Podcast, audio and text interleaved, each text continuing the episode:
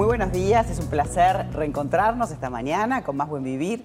Hoy vamos a hablar de amor a la carta. Sí, amor a la carta porque el Internet no solamente lo usamos para trabajar, para aprender, la tecnología también aplica para los vínculos sociales. Por eso eh, Roberto Balaguer, que es psicólogo, es investigador en, toda esta temática. Hace mucho tiempo que habla, hasta libros tiene del tema. ¿eh? Muchos libros, nueve libros. ¡Wow! Libros y tenía que ser una S muy grande entonces. ¿eh? sí, sí, sí. No, pero realmente uno piensa solamente en la gente joven, pero mm, yo creo que la pandemia ha tenido una influencia importante en este tema, ¿no? Y sí, porque fíjate María que eh, ante la imposibilidad de salir, ¿no? de juntarse, de ir a un boliche, un pub, no poder, poder hacer actividades sociales, no había cumpleaños, no, no había este, instancias sociales, justamente las, las, redes sociales, las aplicaciones, ¿no? más que nada, este, digamos, tuvieron un, gran auge porque fue un impulso muy importante para tratar, digamos, de conectar gente, ¿no?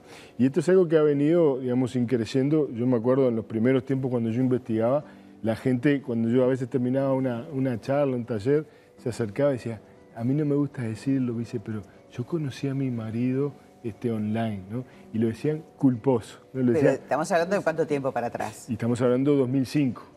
2005. Entonces, eh, las redes sociales o las aplicaciones, en aquel tiempo, digamos, conocerse online era una forma que estaba mal vista, ¿no? Todavía estaba mal vista.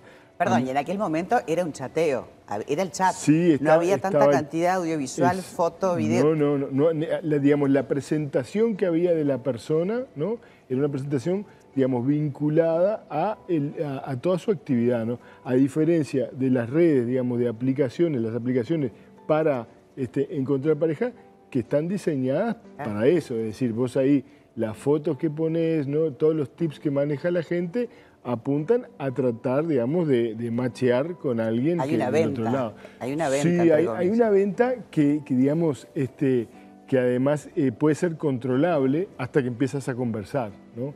Este, ahí ya la venta ya, ya vas mostrando más de, digamos, sí, pero ¿cuánto se puede mentir ahí? Debe haber eh, gente que se vaya a un fiasco porque uno puede poner fotos de 10 años para atrás o puede poner las fotos de otro. Sí, digamos, este, como en la vida, como en la vida misma, como en la vida misma, digamos, ahí se puede hacer de todo. Es cierto, es cierto que, digamos, en ese tipo de aplicaciones, cuando se estudia los perfiles de personalidad eh, de quienes son más proclives a utilizar ese tipo de aplicaciones, este, eh, generalmente estamos hablando de gente, de repente, que sus niveles de responsabilidad no son tan altos, donde eh, sobre todo hay mucho miedo al rechazo, entonces las aplicaciones son un buen filtro, porque una cosa es, digamos, como, como decíamos en nuestra época, ¿no? una cosa era planchar en un baile, ¿no? claro. este, o que te, rechazaran, y otra cosa muy diferente es en el marco de una aplicación que es como un ámbito controlado, es decir,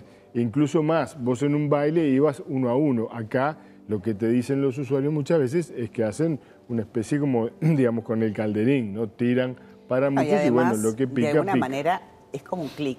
Vos en el otro tenés el, face to face, ¿no? El, otro, eh, eh, hay una inversión de tiempo mucho mayor. O sea, si vos comparás inversión de tiempo para tratar de, digamos, de salir con alguien e inversión de tiempo para tratar de salir con alguien online, eh, es infinitamente menor, o sea, el gasto que vos tenés, el gasto en el más amplio sentido, gasto económico también, que es una variable que, este, muchos usuarios este, utilizan. Y digo muchos usuarios porque eh, también el ratio en estas cosas de hombres y mujeres siempre ha sido mucho más grande. Es como los bailes, ¿no? Los bailes, en los bailes generalmente hay más hombres que, mujeres, ¿no? históricamente. Bueno, este, acá también, digamos, en algún momento, en los viejos tiempos de del ICQ, del MCN, de los chats aquellos, digamos, donde uno entraba por temática. Te estoy hablando comienzo de los 2000. Y que había, había una persona que estaba modulando un poco para que no te fueras en algunos casos moderadores. Vos mm. entrabas por, por edad, por sexo, por locación, digamos, por interés. ¿no? En aquel momento, digamos, siempre el ratio era 80-20 a favor de los hombres, ¿no? la cantidad de gente. Esto ha ido cambiando. Las mujeres, digamos, en su proceso de este, empoderamiento y de liberación, han este, acrecentado su uso y han perdido también cierta eh, como prejuicio, ¿no? Es decir, en un momento, al comienzo, las mujeres que participaban de, eh, esas aplicaciones eran catalogadas en algunos sectores como mujeres como más fáciles, ¿no? Etiqueta que a la mujer, digamos, este, dentro de los prejuicios machistas de una de una sociedad orientada. O es como sentirte que te pones como, como en vitrina, ¿no? De alguna manera. Como, Pero como una ese paradigma cambió, me parece, un poco. Cambió, cambió porque lo que empezó a pasar fue que cada vez más también las redes sociales este, empezaron a suplir ¿no? un rol que desde tiempos inmemoriales, de donde vos quieras ubicar el origen del hombre, hasta el año 2013 exactamente, eran familiares o amigos los que te presentaban a ti, a tu pareja. Tenías que armar un asado. Claro, era el siguiente círculo de amigos, ¿no? Gente que vos no conocías, pero que estaba vinculado, que funcionaban como filtro y como validación de la identidad y de la reputación de la otra persona. Estuve bichando, investigando un poco porque capaz que no era muy usuaria y quedé, debo decirlo, flasheada con las cosas que te ofrecen. Porque tenés redes eh, donde la mujer elige, ¿no? Cuando quiera, yo quiero y si quiero, ¿no? Un poco así.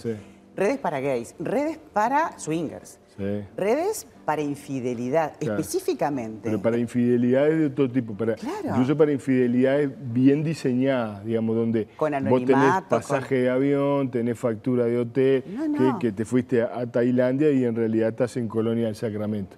¿no? Este, entonces... Yo que te digo la verdad, que es flasheada porque, claro, de repente me imaginaba, pero no pensé que habían llegado tan lejos. Evidentemente se fue perfeccionando. El desarrollo de la última década, ¿no? En cuanto a, las posibilidades, digamos, de, perfilar ¿no? los datos, de hacer perfiles donde, bueno, no todo el mundo se va a enganchar en ese tipo de cosas, pero siempre hay, digamos, un roto para un descosido, siempre hay, digamos, perfiles que se pueden acomodar bien ese tipo de cosas. Realmente nos parece un tema súper interesante, un tema súper actual, mucho más actual de lo que quien me está mirando piensa, este, porque claro, te parece como que es algo que le hace a la gente joven y esto realmente eh, se trabaja a todo nivel. Los adultos lo usan para, para esto, en un país tan chiquito donde todos nos conocemos, este, te permite, no sé, llegar al mundo, pero también a la gente que está cerca y a la gente que no está tan cerca como veíamos recién. Sí, sí, totalmente. Nos encantó tenerte y nos encantó que avalaras todo esto porque realmente es, un mundo nuevo